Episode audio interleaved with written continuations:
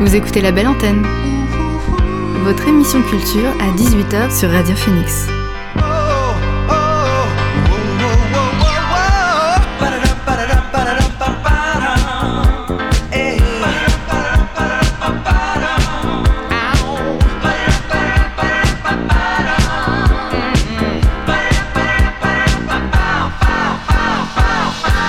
Bonjour, vous êtes sur Radio Phoenix, il est 18h, l'heure de la belle antenne, votre dose quotidienne d'actualité culturelle.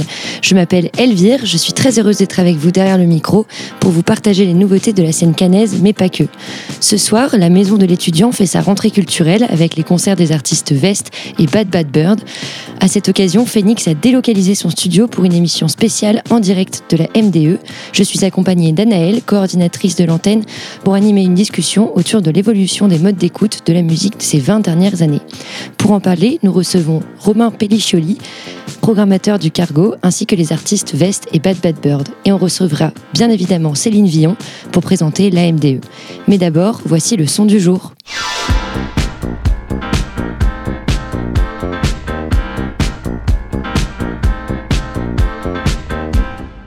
Le son du jour, c'est She Feels de Georgia Smith. L'artiste britannique a dévoilé son deuxième album vendredi dernier. Pour le construire, elle s'est réfugiée dans sa ville natale, dans le centre de l'Angleterre, loin des Blue Lights londoniennes. Elle s'est associée au duo de productrices Dame Dame et nous livre des morceaux plus pop et RB. Avec ses dernières sorties, même si on lui reconnaît quand même ses sonorités soul. Réalisée en studio à la recherche d'un son live, spontané, elle varie les rythmes et semble prendre plus de risques musicalement. On écoute She Feels avec le son du c'est le son du jour sur Radio Phoenix.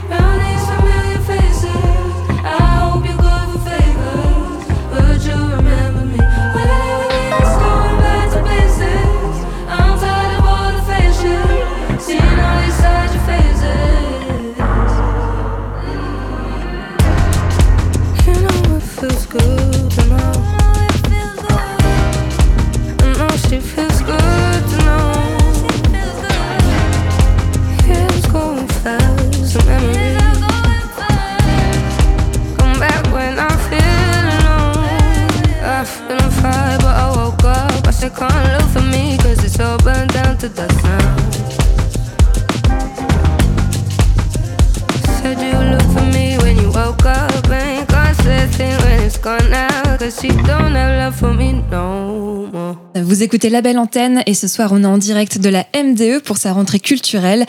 Pour en parler, on reçoit Céline Vion. Bonjour. Bonjour. Alors vous êtes directrice du service culture et vie de campus du Crous Normandie et co-directrice de la MDE. Cette année, l'université de Caen a accueilli plus de 6000 nouveaux et nouvelles étudiants et étudiantes. Pour toutes celles et ceux qui ne connaissent pas encore la MDE, est-ce que vous pouvez présenter le lieu? Alors pour ceux qui connaissent pas la MDE, c'est bien de dire la maison de l'étudiant parce que finalement c'est ce sont les habitués qui parlent de la MDE. Donc on a hâte d'avoir de nouveaux habitués. Euh, la maison de l'étudiant, bah, c'est un lieu atypique. C'est la seule, le seul lieu de France qui est copiloté par une université, un. Donc euh, il y a aussi une codirection de l'université. C'est un lieu multiforme, une sorte de tiers-lieu euh, culturel euh, où on peut se poser. Il y a une cafétéria, on propose euh, des événements puisqu'il y a une très belle salle de spectacle, des ateliers de toutes sortes, je sais pas, loisirs créatifs. Aujourd'hui, on avait quelqu'un qui fait de la vannerie qui était présent, enfin énormément de choses et on peut se poser aussi ici et c'est bien des fois de se poser. Alors ce soir se déroule la rentrée culturelle de la Maison de l'étudiant qui ouvre une longue série d'événements. Que pourra-t-on retrouver tout au long de l'année à la, à la MDE alors en termes d'événements, on aura bien évidemment le Festival des Fous de la Rampe, qui, bon, c'est loin, mais en même temps, ça commence assez vite. Les premières auditions seront en janvier, donc c'est bientôt. Un tremplin musical, le tremplin Phoenix Normandie. Euh, on accueillera aussi les lauréats du tremplin Phoenix d'il y a deux ans. On aura euh, euh, plusieurs autres concerts. Évidemment, des événements aussi avec la filière art du spectacle. c'est la filière dont on est le plus proche, finalement, la maison de l'étudiant. Voilà ce qui me vient à l'esprit, mais que personne ne se vexe pour mes oublis. Parce que oui, pour rappeler, il y, a vraiment pour tous les goûts euh, à la MDE. On parle de théâtre, on parle euh, de pratiques euh, artistiques vraiment très variées. quels sont les Est-ce qu'il y a des artistes qui passent par la MDE et qu'on continue de voir sur la scène canaise? Ah, il y en a. Et là, il faut que je trouve un nom qui va me venir tout de suite. Eh ben, il y, y avait euh, Alice, euh, comment est-ce qu'elle s'appelait, euh, qui est passée plusieurs fois ici. alors, ben, là, alors là, là, c'est la colle, hein. parce que je peux dire pour le théâtre que Thomas Joly a remporté le Festival des Fous de la Rampe. C'est quand même celui qui va faire le, qui fait la scénographie des Jeux Olympiques. Donc là, voilà, je réponds ça. Alice et moi, qui est passé ici et que, qui a continué sa route. Et je vois qu'il y en a qui hochent la tête. Je veux bien d'autres noms, mais là, je les ai pas. Effectivement, plein de euh, plein d'artistes. Euh, je, pense effectivement euh, au travers d'un prisme qui est le NDK Festival l'année dernière avec, avec, avec des artistes comme, comme The Cheap House qui aujourd'hui est un groupe qui se produit en Europe. là, on va accueillir, vous accueillez d'ailleurs bientôt Meul qui est un groupe qui a une cinquantaine de dates partout en France. Et après, sur les artistes locaux, depuis très longtemps, moi je pense à des artistes il y a 10-15 ans. Je pense à Concrete Knives qui a fait une tournée internationale, qui a signé sur un label anglais. je pense au jeune groupe Grandville de pop française aussi, euh, qui a une très belle carrière. Euh, je pense à à de nombreux artistes et il y en a sûrement plein d'autres. Je Jésus-Christ Fashion Barb, euh, toute la Gablé, toute la scène canaise Gablé qui revient ben avec un album. Enfin voilà, de nombreuses, On est de bien. nombreux artistes. Voilà. On est bien. Merci au NDK, merci au Cargo pour le petit rappel. Une intervention de Romain Pelliccioli, donc programmateur du Cargo, qu'on recevra d'ailleurs demain dans la belle antenne. On aura l'occasion de parler euh, un peu plus de la programmation du NDK. Tu as cité Meul, Chip House, qui sont des groupes euh, qui viennent de Tours, de Strasbourg. Finalement, la MDE, c'est vraiment une salle qui s'inscrit dans, la, dans les tournées sur la route des tournées françaises. Bah oui, c'est vrai qu'on a parfois des appels de, de, groupes qui passent et qui disent ah bah pourquoi pas s'arrêter à la maison de l'étudiant? On a une belle salle de spectacle, donc c'est normal. Et dès qu'on peut, on le fait. Et ben en tout cas, on invite euh, tout le monde à s'intéresser à la programmation de la MDE sur le site. Céline Vion, où est-ce qu'on peut retrouver toutes les informations concernant euh, la programmation culturelle? Alors on est bien entendu sur les réseaux, Instagram. Euh, il y a une plaquette mensuelle papier qui sort. Il y a les affichages partout sur les campus. Et puis on est là, on peut, enfin on accueille et on reçoit et on explique. Il n'y a pas de souci, on est là pour vous, pour les étudiants. Eh bien, merci beaucoup pour toutes ces informations et pour donner un avant-goût des concerts qui auront lieu tout à l'heure à la MDE pour la rentrée culturelle. Je propose qu'on écoute le morceau Laissez couler du groupe Vest.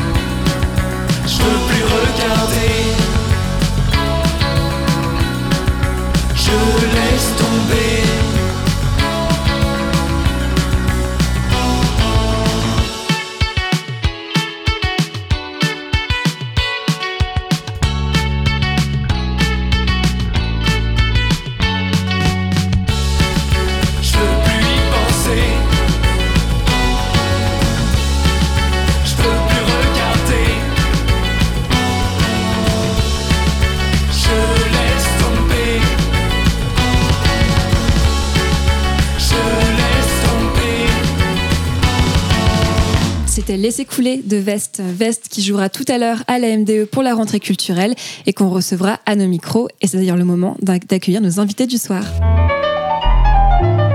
L'invité du soir dans la belle antenne. Bonjour Romain Pelliccioli, Madeleine Loiseau. Merci d'être avec nous ce soir pour cette émission spéciale autour des modes d'écoute de la musique. Bonjour. Salut.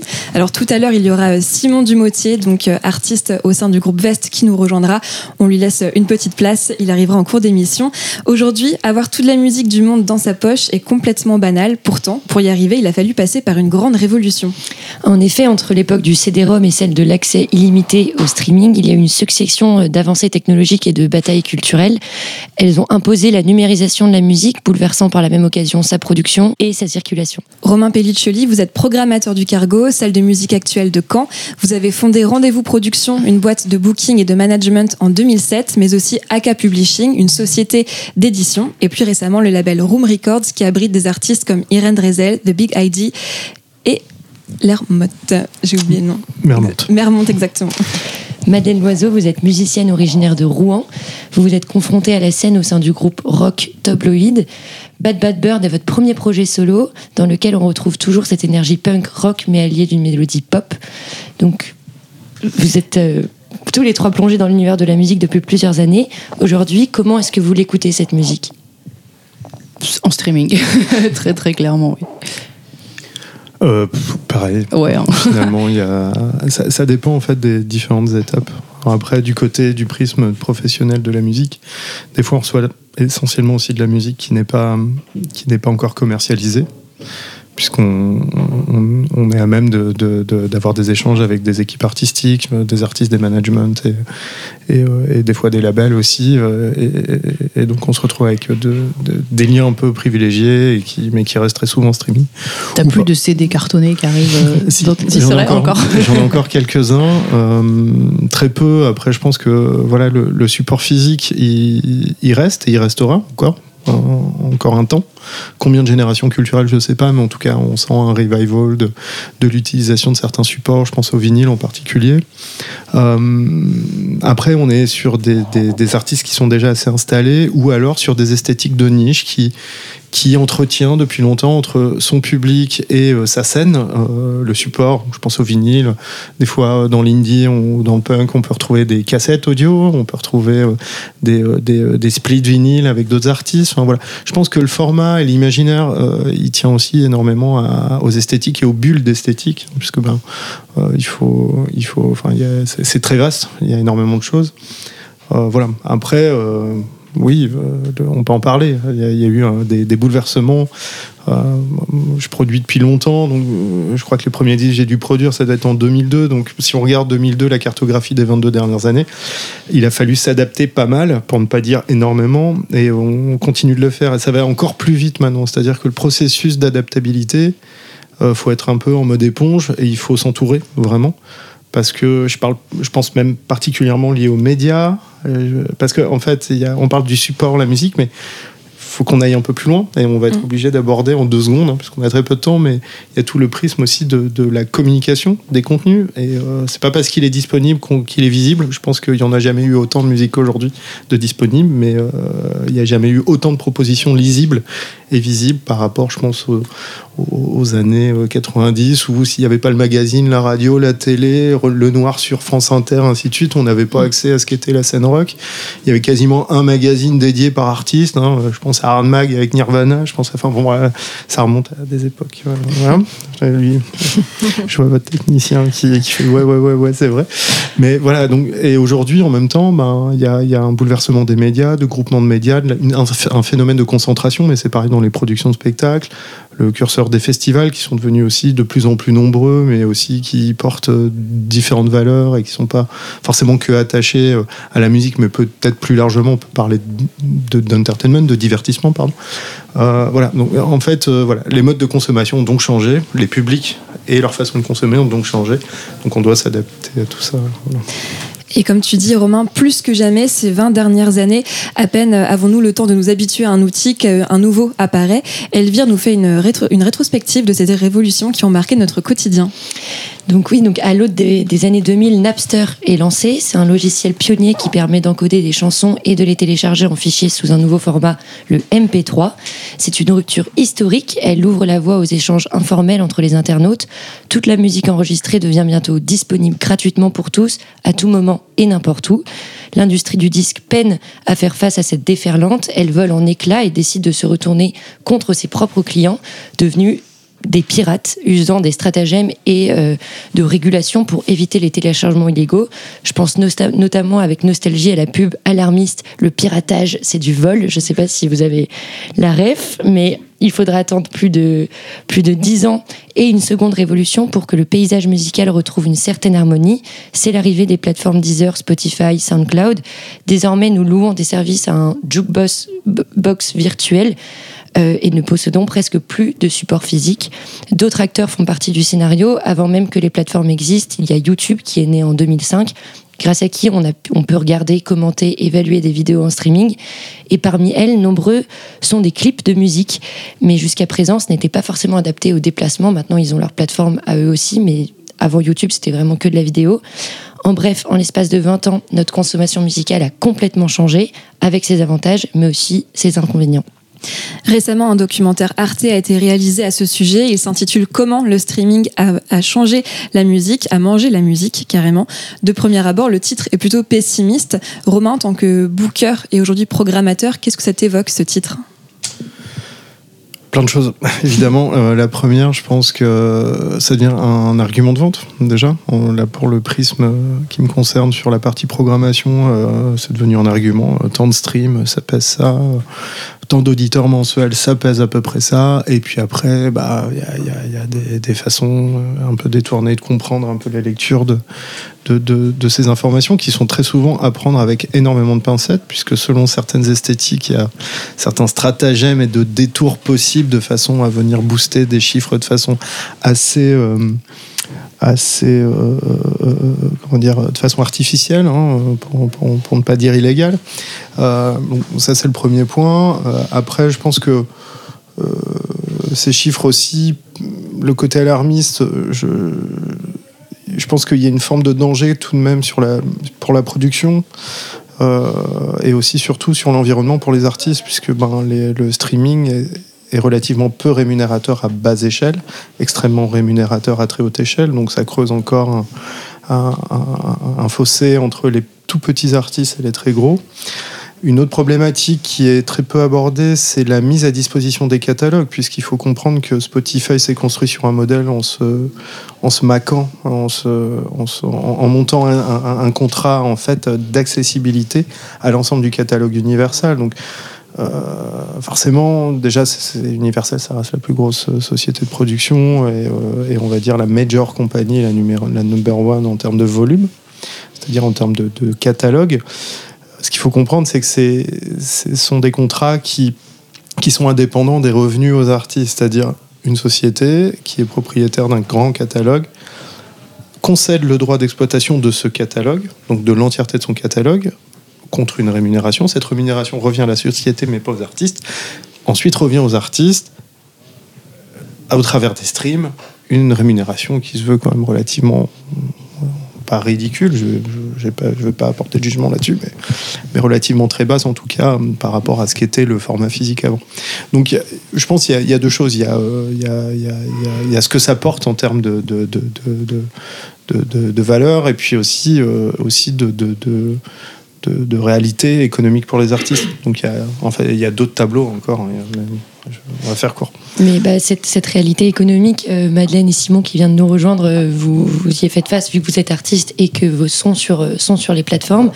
En tant qu'artiste, vous, est-ce que vous avez l'impression d'être mangé par le streaming?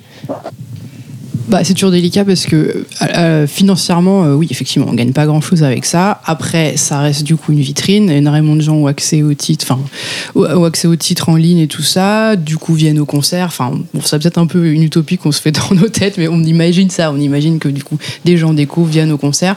Moi, je ressens quand même en concert, au merch, le- l'envie des gens d'acheter quand même des supports. J'ai l'impression qu'ils ont quand même plutôt conscience que le streaming, ça, ça rapporte rien aux artistes et puis que ça aide les groupes d'acheter des choses. Alors, ça peut être des t-shirts aussi, mais euh, moi, je suis assez étonnée à chaque fois parce que moi-même, j'avoue, j'achète plus tellement de CD ou de vinyle et je vois les gens en demande. euh, avec mon autre groupe, Tyleweed, on le dernier album, on n'avait quasiment pas fait de CD en se disant, mais plus personne va en acheter. Et en fait, n'importe quoi, bien sûr que si, on en a vite fait. en fait, euh, les gens ont besoin de ça et ont envie d'avoir un objet, l'écoutent encore dans leur bagnole. Enfin, c'est pas complètement terminé. Après, voilà, et en plus, c'est beaucoup plus rémunérateur, bien sûr, que le stream où c'est, j'oublie tout le temps le chiffre, mais c'est un chiffre dérisoire par écoute. ouais, voilà.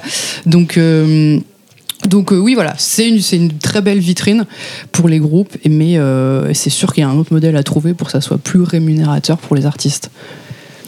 Et toi, Simon, qu'est-ce que, est-ce que tu penses que tu es mangé par le streaming comme... Euh, personnellement, euh, non, mais enfin, je sais pas. Les, les CD, c'est vrai, enfin, le physique, de manière générale, j'ai l'impression que les gens en achètent beaucoup aussi par soutien. Euh, même parfois beaucoup de personnes qui sont pas équipées, mais qui l'achètent euh, parce qu'ils ils savent l'importance que ça a euh, aux yeux des, des groupes et aussi pour ramener un souvenir physique d'un moment qu'ils ont apprécié. Et donc, on voit aussi beaucoup de, de labels ou de groupes eux-mêmes qui essaient de, de faire des objets intéressants avec, je sais pas, des prints. Enfin, il y a vraiment tout un travail sur le support que je trouve intéressant comme acte de résistance au streaming. Même il y a, il y a, bah, ce travail de support, il y en a euh, pour tout. Enfin maintenant, euh, un artiste pour lancer un album, il y a toute une promo visuelle autour. Il y a des, tu parlais du merch, des, des, des t-shirts, etc. Mais c'est aussi un coût pour eux, pour des artistes indépendants, de, de développer ce merch. Donc je... Ouais, c'est un investissement. oui, c'est ça. C'est rentable. Normalement, ça devient assez vite rentable. Mais, mais ça, c'est super que les. Il y a des artistes qui ont plus la main sur leur merch. Et euh, ça, c'est un, peu la, ça, c'est un peu la cata. Ça. Enfin, pour les groupes indépendants, c'est la source de revenus, c'est les t-shirts. donc, euh, donc, oui, voilà. Tu, tu voulais ajouter quelque chose euh, Je pense qu'effectivement, selon certaines esthétiques musicales, il y a encore certains codes. On sait que dans le métal, le merchandising est extrêmement important. Le sweat à capuche, le hoodie, enfin voilà, il y a certains, euh, certains, cer- certaines clés en termes de merchandising. Après, je pense que c'est important aussi que les artistes, au travers de leurs projets artistiques et dans la globalité, dans leur image, réfléchissent aussi à euh, justement à cette dimension vraiment de produits dérivés. J'ai un exemple probant avec Irène Drezel où elle a, il y, a, il y a une dimension très florale euh, graphiquement dans son projet. Il y a des, beaucoup de fleurs sur scène. Elle trouve des arrangements. euh, à la base, c'était parti d'arrangements avec des, euh, des, des fleuristes qui pouvaient peut-être des fois avoir des fleurs à mettre à la poubelle et les récupérer le soir. Et c'est devenu presque un jeu. Du coup, à chaque fois qu'elle tournait un endroit, qu'elle y retournait, bah, il y avait de nouvelles personnes à, proposer euh, ses fleurs et ainsi de suite. Et donc du coup, elle a pu décliner des fleurs en, en- soie euh, sur son merchandising. Euh, elle a des, designé un logo. Du coup, elle a commencé à faire des, des boucles d'oreilles à l'effigie de ce logo euh, en circuit court avec des fringues, des trucs. Il y avait tout un, concept comme ça et qui marche vraiment très bien parce que parce que c'est un bout de l'univers de l'artiste que les personnes peuvent ramener chez eux et donc dans, l'imaginaire collectif ça, ça crée un lien en fait direct avec euh, avec son public et donc euh, directement ses fans. Je pense que ça a de l'avenir encore. En tout cas c'est une certitude et il faut même je le conseille vraiment aux artistes de ne pas perdre la main là-dessus. Il y a même d'ailleurs pour, pouvoir aider plein d'artistes aujourd'hui des sociétés qui proposent euh, contre rémunération évidemment de- d'investir dans vos merchandising d'en d'en occuper euh, la, la place euh, même en- la vente en ligne et d'assurer et contre un bah, contre une rétribution. Et puis bon c'est voilà ils prennent en charge tous les coûts de fabrication. Donc des fois ça peut être intéressant quand même. Dire que c'est pas euh, il y a un coût mais on peut trouver des solutions pour que le coût soit supporté par des structures tierces. Voilà On parle ici donc de conception euh, artistique. Le mode de consommation de la musique a changé et donc le mode de fabrication euh, aussi, Euh, le mode de- d'imagination. Comment est-ce qu'on imagine une sortie euh, ce n'est plus forcément l'idée de l'album ou de l'EP qui vient euh, en priorité. Euh, beaucoup de, projets sont pensés aussi comme des singles, puisqu'aujourd'hui aujourd'hui, peu de gens euh, écoutent des albums en entier. Romain, toi, qu'est-ce que tu, est-ce que tu conseilles justement aussi les artistes de ton label dans cette conception-là? Absolument pas. En fait, déjà, je pars du point de vue artistique de l'artiste. Déjà, qu'est-ce qu'il veut faire? Parce que c'est quand même le premier truc. Moi, j'ai toujours pensé que c'était les artistes qui avaient raison. Pas toujours, finalement, avec le temps. Mais, mais je, continue à croire de le penser. En tout cas, euh, euh, ça m'est arrivé souvent d'être en désaccord avec l'artiste. Et finalement, je retenais souvent quand même son choix. Même si des fois, je le trouvais douteux. Ça a quand même plus d'une fois profité à l'artiste, euh, bien au contraire. Donc, voilà, je pense que, en tout cas, la façon dont je vois la production d'artistes, c'est de respecter déjà son, inté- son intégrité artistique. Et, et si j'ai un intérêt pour son projet, c'est parce que justement je l'apprécie et que je pense qu'il y a quelque chose qui, qui peut dépasser euh, l'artiste lui-même, en fait. C'est en fait, en tout cas, voilà, c'est ce que j'ai toujours essayé de penser. Après, euh, euh, euh, se dire que est-ce que c'est un single quoi? Alors déjà, c'est quelle esthétique on parle, à qui on s'adresse? Déjà de comprendre à qui on s'adresse et d'essayer d'orienter l'artiste à comprendre c'est qui son public. Parce que voilà, on peut, si on fait une musique qui est peut-être dédiée à un public où, je sais pas, des médias comme France Inter, Télérama peuvent intervenir, forcément, je pense qu'on va être plutôt sur. On va pas être trop au single, on va être plutôt sur une œuvre dans sa globalité, son album, ainsi de suite. Euh, et donc, on va, les, canaux de diffusion vont être complètement différents. Et en même temps, je sais pas si on parle d'un artiste de rap ou de musique électronique, on va être peut-être être plus facilement sur des singles. Après, peut-être que sur de l'indie, sur de la pop ou sur du, rock indé ou du punk, bah, on peut faire des splits, on peut être sur des EP, des 5 titres, des mini-albums. Moi, je le conseille d'ailleurs sur genre d'esthétique, des 7 titres. Ça marche bien, c'est pas trop cher à produire, ça permet de- d'en sortir souvent parce que sur ce genre d'esthétique, c'est très lié à la tournée. Il faut tourner tout le temps, avoir toujours de l'actu, sinon au bout d'un moment, ça marche plus. Donc euh, bah, voilà, c'est des questions aussi de réalité, d'esthétique en premier lieu, d'envie artistique euh, euh, en convergence.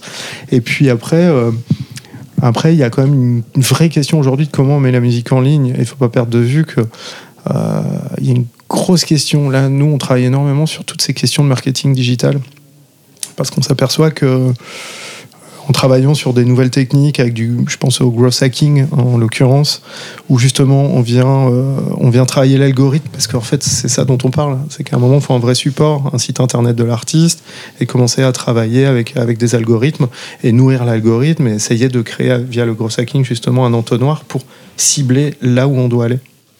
Parce qu'en C'est fait, quoi le mot que tu dis? Je le connais pas. Le gros, le, gros sac. gros- Gros hacking. Ok. Gros hacking. Ok. Euh, c'est des techniques de marketing digital. En fait, c'est plus des- une philosophie globale de travail. Et en gros, c'est travailler en entonnoir et nourrir. le- Je Ok. pourrais t'expliquer. Ok, on en parle après. Mais en en gros, ça permet de cibler vraiment. Et nous, on le voit euh, depuis qu'on pratique. Je pense à certains artistes. En l'occurrence, je pense à Irène Drezel, où aujourd'hui, on est capable de remplir une cigale en 24 heures juste en envoyant. euh, Parce qu'on gère toute la data de A à Z. On sait qui achète un billet, qui achète un vinyle, à quel endroit, à quelle heure, dans quelle ville, on sait qui contacter parce qu'on a, on a fait un travail sur, de dingue en fait sur la data et en fait l'important c'est de rester euh, de, de- rester dans des, dans des sphères euh, éthiques parce qu'on pourrait aller très loin. On peut savoir euh, qui clique quoi où et ça pourrait, on pourrait rentrer dans des... Mais voilà, il faut comprendre que je pense que l'industrie de la musique a 20 ans de retard sur ce point de vue-là. Euh, Aujourd'hui, notre point de vue, c'est de penser que moi, la façon dont je l'appréhende, c'est que je me dis, les fans de rock ou les fans de musique électronique, tout du moins qui pourraient se retrouver dans la musique qu'on défend, je préfère sur leur, ordi- leur ordinateur et sur les sites qui parcourent ou sur leur, téléphone plutôt qu'elles qu'elles reçoivent des pubs pour un ordinateur, pour un aspirateur ou une voiture. Bah, je préfère, je trouve ça plus cool qu'ils aient euh, accès à l'information de mon disque, de l'artiste, qui soit disponible. Je trouve ça un peu plus joli. En tout cas, je trouve ça plus sympa. Euh, par contre, voilà, effectivement, toutes ces techniques sont ultra utilisées par l'industrie au sens large hein, euh, de, marques qui vendent, de- qui ont des produits à vendre en fait. Mais nous, on a 20 ans de retard dans notre métier. Il y a juste dans le rap, ils sont très très forts, très très très forts. Et voilà. Mais pour moi, c'est les techniques de demain, qui sont celles d'aujourd'hui, même presque d'hier. Mais juste, on est juste les derniers à se rendre compte que ça existe en fait. Mais euh, voilà. Mais pour moi, en tout cas, le vrai enjeu, ça va être de maîtriser ça. Voilà. Et on le maîtrise maintenant, mais c'est long. Alors je me tourne vers Simon qui nous a rejoint euh, en cours de discussion. Simon, toi aussi à ta petite présentation. Simon Dumotier, tu es musicien originaire de Caen. Tu as joué de la guitare et chanté dans le groupe euh, pop Beach Youth et aujourd'hui on te découvre à, à travers ton nouveau projet de pop française Veste. On pourra te voir sur scène tout à l'heure à la MDE dans lequel tu es accompagné euh, par Léo et Jules. Ton, ton premier EP Prestissimo est sorti en 2022. En début de discussion, on a demandé à Madeleine et Romain comment est-ce qu'ils écoutaient la musique. Toi aujourd'hui, comment est-ce que tu écoutes la musique? Alors j'écoute euh, la musique par euh, pas mal de biais différents. Euh, ça dépend si je suis en déplacement ou chez moi. Quand je suis chez moi, j'écoute quasiment que du physique parce que j'ai une giga collection de. À la base, c'était des vinyles, mais j'ai plus de place pour des vinyles dans mon 12 mètres carrés, donc je suis passé aux cassettes parce que c'est un peu plus petit. Et mais sinon, dans les transports, j'écoute en streaming comme tout le monde. Et par contre, je suis très attaché au format album. Encore, vous en parliez tout à l'heure. Alors justement, Madeleine, Simon, vous, est-ce que votre euh, évolution de, conso- de consommateur a aussi un impact sur votre évolution en tant que créateur, créatrice de musique? Euh, c'est une bonne question. Bah, c'est vrai que euh, oui, moi j'ai tendance, malheureusement, je crois que j'ai un peu tendance à comme il y a une, énorme source de musique à dispo tout le temps avec le streaming maintenant, j'écoute beaucoup de choses différentes, j'ai tendance à zapper un peu vite. Mais c'est vrai que du coup, je, pense que j'écoute des choses beaucoup plus différentes qu'à l'époque où j'allais m'acheter un CD par mois avec mon argent de poche et je le ponçais pendant un mois. Mais euh, du coup, euh, je pense que je suis nourrie de plein de, sources de musique différentes. Donc oui, forcément, j'imagine que ça doit jouer sur mon, sur mon écriture et, euh, et sur ma création. Mais après, j'admets le truc aussi où du coup, je zappe beaucoup. Et, euh, et ça, je m'en veux terriblement. Donc, euh, ouais. Moi, je dirais que le moyen par lequel je découvre le plus de musique, c'est par euh, le live. Et je vais voir des concerts à peu près tous les soirs à Paris et jamais des choses que je connais quasiment. Je vais dans des endroits, euh, des petites caves sombres de Barcabil euh, où il y a des concerts tous les soirs. Et, euh, et en général, je connais rien ou je connais juste de réputation ou des potes m'ont dit que c'était incroyable et qu'il fallait absolument que j'y aille. Et euh, c'est souvent des groupes qui ont des choses que sur Bandcamp ou enfin des choses assez obscures. Et c'est vraiment par ce biais-là, par le live, que, que je découvre de la musique aujourd'hui. Vous propose une petite pause musicale avec le titre de Bad Bad Bird qui est avec nous ce soir. Euh, le titre c'est Un trou dans mon cœur sur Radio Phoenix.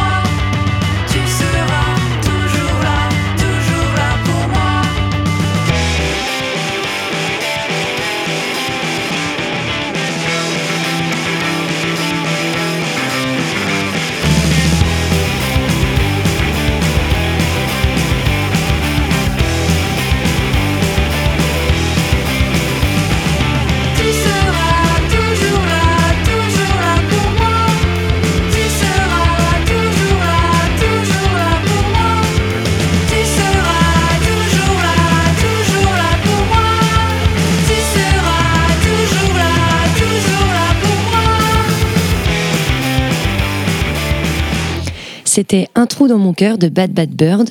Vous écoutez La Belle Antenne sur Radio Phoenix et aujourd'hui on est en direct de la MDE, la maison de l'étudiant.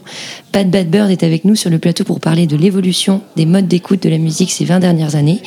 Alors que les auditeurs et auditrices ont de plus en plus de choix, comment tu fais Madeleine et Simon aussi? Enfin, comment vous faites tous les deux pour rendre vos projets artistiques visibles? Bah, c'est hyper dur. non, non, c'est difficile. euh, effectivement, là, on parlait beaucoup d'algorithmes et tout. Donc, pff, je sais, moi, je crois que je fais un peu n'importe quoi. hein. J'ai mon compte Instagram, je l'alimente et je, je vois que ça va, ça fonctionne. Mais effectivement, il y, a des- il y a des mystères. Tu vois qu'il y a des infos qui passent pas. euh, Mais c'est terrible de devoir. Enfin, de, déjà, j'hallucine de devoir prononcer le mot algorithme alors qu'on parle de, de musique et de, de parler de sa musique. Mais en fait, c'est c'est ça. Et euh, donc, c'est difficile. euh, c'est difficile. euh, après, c'est c'est- c'est super comme outil en vrai d'avoir Instagram. Euh, c'est- tu vois que les gens en plus sont hyper réceptifs à. Moi, je suis très, euh, tout comme dans mes textes, je suis très transparente. Je, je, pas, je poste pas que des photos où je suis hyper jolie ou enfin, je sais pas, j'ai un truc un peu naturel. Je vois que ça plaît aux gens parce que je pense qu'ils ont aussi été habitués à à vos photos bien filtrées et tout ça. Je trouve ça assez rigolo de pouvoir partager son. Enfin, je passe pas tout mon quotidien, mais bon, un peu son quotidien de musicien euh, à plein de monde. Après, euh, qui le voit, qui retient, enfin, tu vois que ça passe très vite, quoi. Déjà, tu vois que quand il n'y a pas ta tête, les gens zappent tout de suite. Enfin, il y a un truc qu'il faut accrocher. euh. Donc, c'est pas évident à gérer, franchement, c'est difficile. Et en même temps, il y a aussi plein de gens qui tombent un peu par hasard sur ta page et qui adorent et qui, enfin, et qui découvrent comme ça. là où effectivement jusqu'à présent les co- découvertes se faisaient peut-être plutôt en live ou à la radio, c'est vrai qu'il y a ça. Il y a le maintenant les gens se baladent sur Instagram. Enfin moi la première, je découvre plein de groupes sur Instagram au hasard, des stories, des copains, des machins. Donc c'est super, mais c'est un outil difficile à utiliser, je trouve. Donc je me dépatouille avec. Et toi Simon, comment est-ce que tu te reconnais dans ce que, ce que dit Madeleine? Ouais, ouais, carrément. Ben, je crois que je suis pas sûr d'être très visible hein, pour répondre à ta question, mais, euh, mais euh, ouais, je sais pas. Euh, Je pense que l'essentiel, c'est de continuer à faire des choses qu'on aime et euh, peut-être qu'un jour, euh, voilà, il va se passer un truc de malade. Euh, C'est comme ça que je fonctionne, en tout cas. Je pense que c'est l'essentiel. Faut pas se perdre dans des, des stratégies pour essayer de suivre euh, la tendance, faire. euh, parce qu'en fait, si on fait ça, on a un train de retard. Donc je pense qu'il faut rester intègre, être à fond dans son projet. Et si ça doit décoller, ça décollera, voilà. En fait, je suis d'accord. J'ai l'impression que ça pousse quand même à rester très, très, très, très authentique. Enfin, à rester très, à pas essayer de copier les autres. Enfin, moi, en tout cas, ça me donne envie, mais j'ai l'impression que ça rejoint ce que tu dis, de, de juste faire ce que tu as envie de faire. Et il y a bien quelqu'un qui va aimer ce que tu as proposé. Et euh, alors après, il faut quand même réfléchir à des stratégies, peut-être, mais en tout cas, rester euh, intègre. Effectivement, je pense que c'est ça qui sauve dans la jungle d'Instagram, de toute façon. Je pense que cette intégrité, c'est déjà la base qui, du projet artistique, Déjà, en fait. de toute façon, ouais. Euh, maintenant, dire un projet artistique est mieux qu'un autre, c'est très subjectif. Moi, je pense juste qu'il y a les bons projets fonctionnent et il y a les Mm. autres, déjà. En premier lieu, Euh, l'artiste, euh, de mon point de vue, l'artiste incroyable, inconnu, euh, aujourd'hui, avec tous les outils qu'on a, ça me semble complètement improbable Ah oui, impossible. penses, ouais. ouais. Ah non, ouais, clairement. Je pense qu'aujourd'hui, c'est pas possible. Il y aura toujours quelqu'un qui connaît quelqu'un qui t'a vu ou qui t'a vu sur un truc. Enfin, bref, le côté, le côté, euh, il y, a un com- il y a un complot contre moi. Ah non, ça n'existera jamais, jamais plus. En tout cas, sur nos territoires en Occident, j'y crois pas une seconde. Euh, et malgré tout, même au fin fond de nulle part, il y aura toujours quelqu'un qui va. Enfin voilà. Ah, Il y a l'histoire de, de, de Sugarman qui, euh, qui n'a pas du tout fonctionné aux États-Unis et qui, euh, le disque a voyagé jusqu'en Afrique Ouais, du Sud. et il a marché. Et il a marché Donc, en Afrique vois, du Sud. Et il n'a jamais bon connu son, il n'a jamais après. connu son succès, mais enfin, si, il l'a Bah, connu si, en plus, après. mais bien après. Oui, Mais il l'a connu. oui c'est ça. Comme quoi. euh, Donc on même avant le, le streaming, on pouvait se. Bah oui, tu peux prendre William Ony à bord euh, au fin fond de Enugu, banlieue de de, de je sais plus quelle ville au Nigeria, euh, qui, est, qui sa musique est tombée dans les mains de de, de le label monté par euh, par euh, David Byrne, qui est un, célèbre groupe qui s'appelle Talking Heads. Voilà, bah, c'est pareil. je veux dire, c'est sûrement le mec qui a fait une funk ultra futuriste de dingue dans les années 70 qui est, et qui a été qui a été nommé qui a été nommé au Billboard, je sais pas combien de fois. Donc bon, oui. Comme quoi, euh, même un projet, et en plus il faisait plus de musique, il était prêtre, euh, il tenait des laveries. Donc je veux dire, euh, malgré tout, sa musique est un chef-d'œuvre et, euh, et 40 ans après, on a trouvé le moyen quand même de la. Donc c'est pour ça que je dis un bon projet existe, quoi qu'il arrive. Maintenant, euh, après, euh, quand je vous parle d'algorithme et autres, c'est plus un. Nous, on est bah, en qualité de label, on va nous trava- travailler ça, mais à la base, pourquoi on va se permettre d'investir et travailler ça? Parce que justement, à la base, on a un projet avec une intégrité, avec une vision artistique, où on pense qu'il y a quelque chose, mais on, ça, ça part pas de zéro. Effectivement, je pense que le premier truc, c'est déjà d'essayer de construire sa propre communauté. Et, euh, et d'être sincère avec son public et d'être soi et euh, à partir de là ben, des fois quand t'es toi euh, ça fonctionne et tes idées fonctionnent et, ce qui se transmet ben voilà il y a quelque chose qui se qui s'achète pas qui se travaille pas. C'est c'est- le fait que ça puisse prendre auprès d'un public ça c'est un grand mystère. Alors après on peut toujours on peut toujours aider au développement mais il y, a, y a quelque chose à la base de fait Romain, toi en tant que programmateur, euh, tu as la mission de faire découvrir des artistes au public. Mhm. Comment est-ce que tu la conçois cette mission déjà? Comment est-ce que tu, euh, tu cherches voilà, les, les artistes que tu as envie de, euh, de promouvoir sur la scène du cargo et de faire découvrir aux Canaises et aux Canais? Alors, vaste, c'est une grande question, ça. J'ai pas encore assez de recul là-dessus. Euh, si, il y a deux choses. Déjà, tu tu t'inspires du, territoire, en fait, sa, valeur ajoutée, elle est de, son histoire et de sa pluridisciplinarité. Euh, Il y a une grande histoire avec cette, structure au travers des musiques électroniques, donc on les valorise comme on peut. Euh, Il y a une grande histoire autour de l'indie, de la pop, qui est des esthétiques qui souffrent énormément. C'est pas simple, euh, mais on, en fait malgré tout. Mais voilà. Et, puis après, il y a toutes celles qui, à mon sens, ont été un peu les les, euh, euh, les parents pauvres. euh, je pense que ce qui est très important dans la musique et dans l'idée d'être d'être- programmateur, programmatrice, c'est faire. bah, on doit faire des choix. Voilà. Donc faire des choix et après les axes. Je pense qu'on on peut pas nier que je pense que tout, il y, y a 15 ans, toute une sphère de la musique rock, indé, était, la, musique que- qu'une jeunesse et une génération culturelle écoutaient. On pourrait l'apparenter aujourd'hui à un succès avec le rap, par exemple. Donc, je, je voudrais pas agir en tant que vieux euh, de 40 balais euh, qui va dire ouais mais non mais attends le rap il y en a trop. Bon attends il y a assez bien mais c'est pas bien. Non mais c'était mieux avant. Non.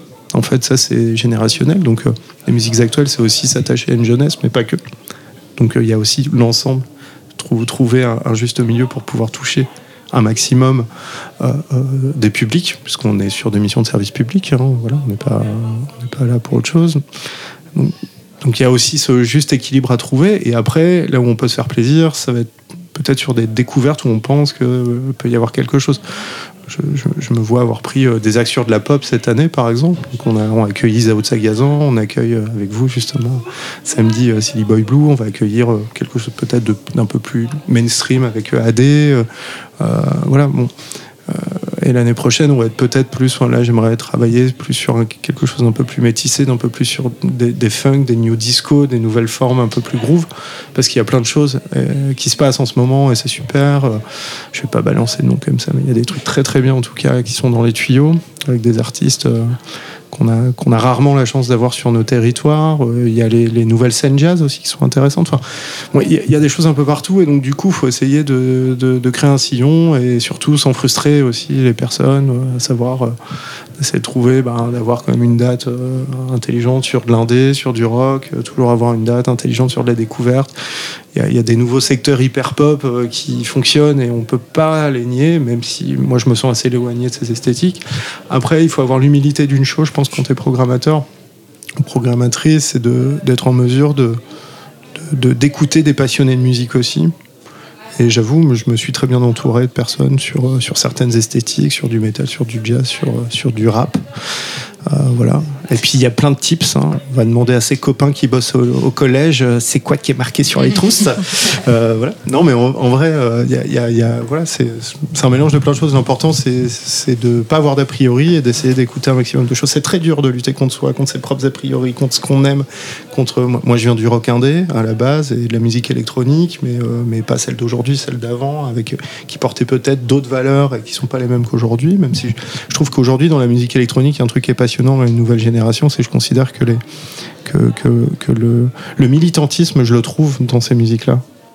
On le trouvait dans le punk avant. Et je trouve que, par exemple, dans le punk, il n'y a plus militantisme qu'il y avait, mais dans les années 80, quand je pense, je pense euh, bon, c'est même pas ma génération, mais je peux, pour avoir vu les, les Bérus sur scène, je pense, mais bon, je parle d'eux, mais il y en a plein d'autres, mais il y avait une forme de militantisme, il y avait un esprit, un truc, on, on, relatait des mots d'une génération, et je trouve que dans les musiques électroniques et dans le clubbing d'aujourd'hui, bah, il y a ce truc, c'est vraiment passionnant. Il y a un truc vraiment passionnant et euh, en termes de génération, il y, y a quelque chose. Ils ont des choses à raconter, vraiment à dire. Ok, ils ont un support, c'est des platines, c'est pas toujours des gens qui créent la musique, mais ils créent une ambiance, ils créent une atmosphère et ils sont porteurs de valeur. Et en vrai, c'est assez passionnant de vivre ça et de voir ça en ce moment. En vrai. Tu as évoqué euh, la scène euh, rap romain. Le 10 novembre prochain, vous invitez euh, Ness, As Jeune Crack, deux jeunes artistes de la scène rap actuelle francophone sur la scène du Cargo. Et en première partie, on pourra retrouver Marguerite Thiam, qui est encore hors radar. Et alors justement, exemple concret, comment est-ce que tu l'as découverte, Marguerite Thiam? Pff, comment je l'ai découverte? Euh, Je l'ai découverte en, en, en, en diguant euh, complètement. C'était euh, SoundCloud, je crois. Et je me suis retrouvé à écouter, puis j'ai vu quel agent était dans la boucle que je connaissais. Du coup, on en a parlé. J'ai reçu des titres vraiment super. Vraiment, c'est vraiment bien ce qui est fait. Je pense honnêtement, je pense pas trop me tromper. Alors, je vais m'avancer quand même. hein, c'est chaud ce que je fais là. Je pense que c'est Orelsan au féminin. Je pense vraiment que ça peut être un vrai carton. Mais vraiment, sincèrement. J'y crois, mais j'y crois à fond, chez à fond. Je suis tombée sur elle par hasard à une audition du, des Inouïs l'année dernière. Ah et, ouais, euh, pff, bah, je connaissais pas du tout, j'ai trouvé ça incroyable. C'est vrai Ultra bien. Ah, ouais, ouais. Ouais, Vraiment, mortel. euh, ouais. Donc je pense que t'as raison. En plus, Cool. elle Ça vient peut du théâtre, très gros, ouais. une présence scénique assez Ah incroyable. ouais, ouais, elle est forte. hein. Comment est-ce que vous diguez ça. aujourd'hui? Bah alors déjà, moi, en qualité de professionnel, on a des réseaux, il y a des gens qui ont la confiance, tu construis ça au bout de 25 ans, donc il y a des gens aussi, quand ils t'envoient un truc, tiens, écoute vraiment ça, déjà, voilà. Ce que je disais, hein, il y a un moment, il y a toujours quelqu'un qui t'amène du son, du truc, de quelque part. Euh, Je veux dire, euh, Eddie Barclay, il n'était pas là en train d'écouter des disques tous les jours chez, dans son bureau à se dire Hum, ça j'aime pas, ça j'aime bien. Alors ça il le faisait, mais les disques c'était pas tout ce qu'il avait reçu euh, par la poste. hein. C'était machin, tel promoteur, tel gars, tel gars de radio. Tiens, on m'a envoyé ça, j'ai machin qui m'a fait écouter, c'est un pote de bidule. Bah c'est un peu toujours un peu la même histoire, Et mais malgré tout il y a toujours des choses qu'on peut découvrir par soi-même. Moi, j'ai un exemple précis, un groupe de pop indie, un truc, pour moi, c'est le, c'est le Kevin Parker européen. Il s'appelle René Melberger, c'est un Autrichien. Il a un groupe qui s'appelle Precias, qui est absolument inconnu. Et je suis tombé dessus par pur hasard sur SoundCloud en 2018, au gré d'écoute, mais vraiment, ça sort de tous les radars, je dirais. Personne autour de moi avait liké quoi que ce soit. J'ai trouvé, il a, il a sorti un album qui est vraiment fabuleux. C'est un producteur de disques de génie et c'est vraiment un Kevin Parker, mais euh, j'ai écouté, je fais, ça c'est pour Jean-Louis Brossard-Retran. J'ai appelé Jean-Louis, je lui ai envoyé. Dix minutes après, il m'a dit vas-y, je t'envoie une offre. Et euh, paf, on s'est retrouvé dans le hall 3 euh, à 1h du matin, un peak time. Euh, C'était super. Ça a été, j'ai réglé ça en. J'ai découvert la veille, j'ai fait le, trois jours après, j'ai fait un, call avec l'artiste, puis, ça s'est passé. Et des fois, il des fois, il y a des trucs comme ça, c'est très rare, le truc qui sort nulle part. Je vous dis, c'est. Voilà, et encore, euh, malgré tout, c'est pas un succès interplanétaire, mais euh, c'est un artiste qui est reconnu chez lui, mais. Mais ça peut arriver. Mais globalement, il y a toujours quelqu'un, un truc, ou un lien via, tu parlais d'une story d'un pote, de pote ou d'un truc. En fait, il y a toujours un petit cheminement qui t'emmène quelque part et c'est un sillon qui est au gré de tes écoutes, euh, pour peu que tu sois curieux, ouvert, avec une culture musicale qui, se développe et puis un sens, euh, un sens qui se maîtrise pas sur ça. Je pense la musique, il y a un truc qui. C'est des vibrations aussi. Au même titre que pour certains artistes, il y a un truc qui s'achète pas, qui se travaille pas, c'est l'aura, quoi. Je veux dire, il y a, y a ton voisin de palier, il y a l'artiste sur scène, pourquoi il est en lumière, pourquoi moi je suis en noir, je suis en noir dans le. Euh, franchement, j'ai aucun talent euh, de musique, de composition, quoi que ce soit. Éventuellement, si on a un petit, c'est peut-être d'écouter et d'aimer écouter la musique de ceux qui en ont, mais. Mais il y a un truc comme ça, il y a des artistes, ils posent un truc et voilà, c'est comme ça, quoi. C'est. Alors, avant de reprendre la discussion et d'accueillir euh, un digger justement euh, à Radio Phoenix qui a la chronique euh, Moins de 10, c'est Paul, je vous propose une pause musicale avec justement ce single de Marguerite Thiam, Plus rien n'est grave, qu'on pourra donc retrouver le 10 novembre au Cargo.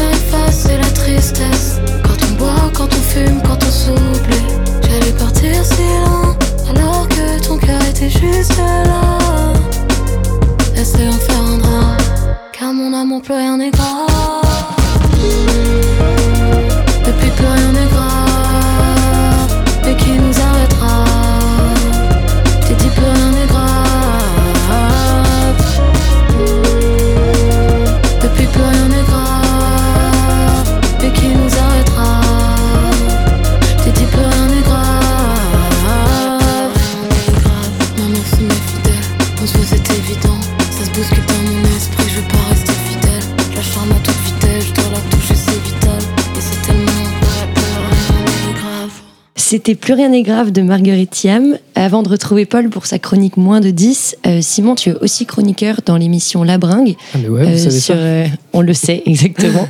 Donc c'est une émission sur la nouvelle génération rock sur Radio Campus Paris. Ouais. Toi, est-ce que comment est-ce que tu déniches les talents dont tu parles dans tes chroniques? Et bah dans les caves, parce que en fait le billet que je fais dans cette émission, il s'appelle le zapping souterrain, et c'est un collage sonore de mes errances nocturnes. Donc euh, je colle des bouts de, de concerts que je- j'enregistre euh, chaque soir un peu avec mon iPhone à des conversations euh, débiles avec mes potes, et ça fait un, un petit collage sonore d'une dizaine de minutes que je présente chaque mois dans, dans cette émission. Et donc, bah, euh, un autre chroniqueur et un autre digger, euh, c'est Paul, qui tous les mardis nous présente sa chronique moins de 10. On est mardi et même en dehors de studio, il est avec nous. Salut Paul. Salut à tous. De qui tu vas nous parler aujourd'hui? Alors, euh, salut Elvire et salut au studio ambulant et salut à vous qui nous écoutez aujourd'hui. On se retrouve comme d'habitude pour une nouvelle chronique des moins de 10. Alors bon, en espérant que vous êtes bien installés, on va faire un petit récap ensemble. Alors c'est déjà la troisième chronique de l'année. Pour l'instant, on a déjà écouté de l'indie rock, de l'électro la semaine dernière, mais il est temps de vous faire découvrir une nouvelle saveur. Alors je sais bien que vos papilles sont exigeantes et qu'elles peuvent se lasser assez vite, mais vous inquiétez pas, vous allez trouver sapidité à votre goût pour cette semaine. C'est quoi le, le début Pardon, je te laisse continuer ta chronique. Alors aujourd'hui, on va parler douceur, on va parler fraîcheur. Je parle bien évidemment du groupe Uptight euh, qui va nous accompagner pendant les dix prochaines minutes. Alors même si Uptight veut dire crispé en français, les amateurs de dancefloor brûlant et les mélomanes en quête de nouvelles sensations, préparez-vous. Uptight, ça fait user vos semelles et ça fait frétiller, vos oreilles. Alors comment font-ils? C'est très simple, ils font de la soul et ils la maîtrisent assez bien. Ça fait plus de 10 ans qu'ils sont dans le coup. Alors pour parvenir à l'osmose, nous, nous, ne pas d'un quatuor ni d'un euh, ni d'un quintet, mais d'un septet. Alors étant de me tourner vers toi, Elvire, hein, deuxième chance.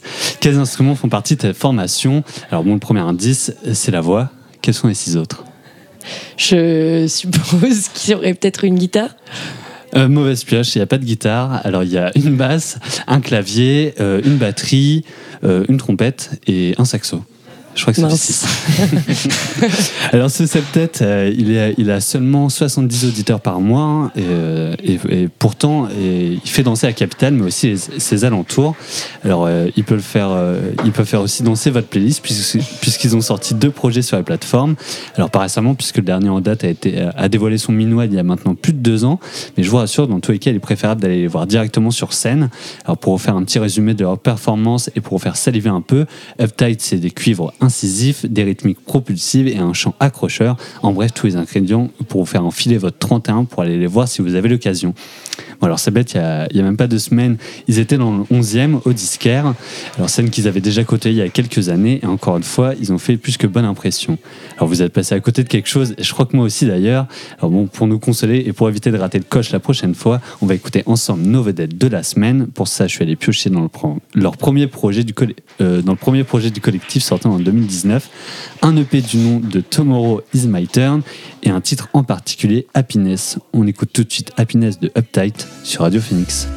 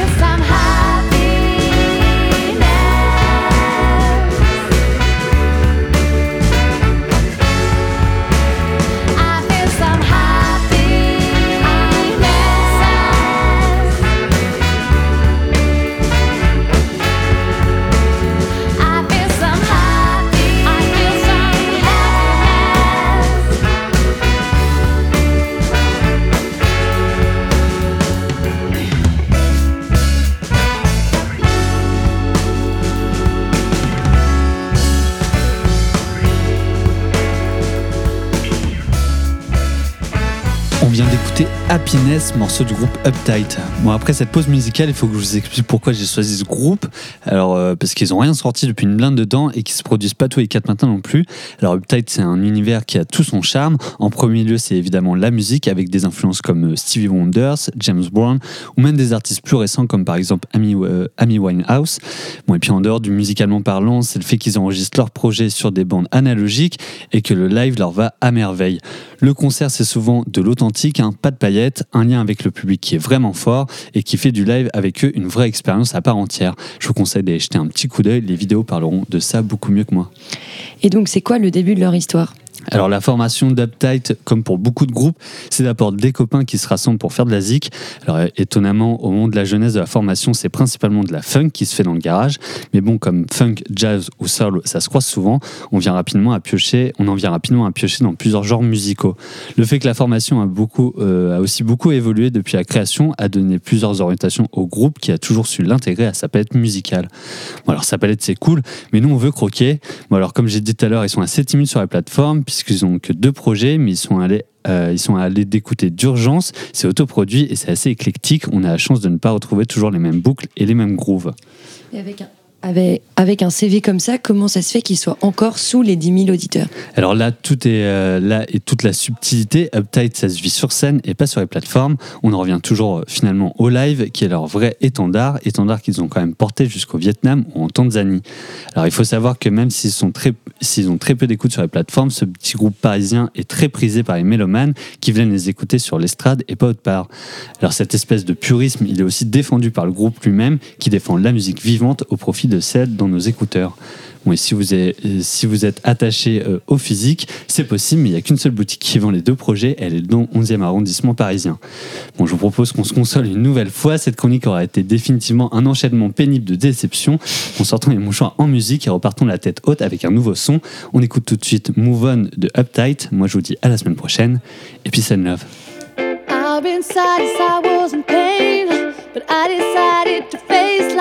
Life. Nobody can do it for me.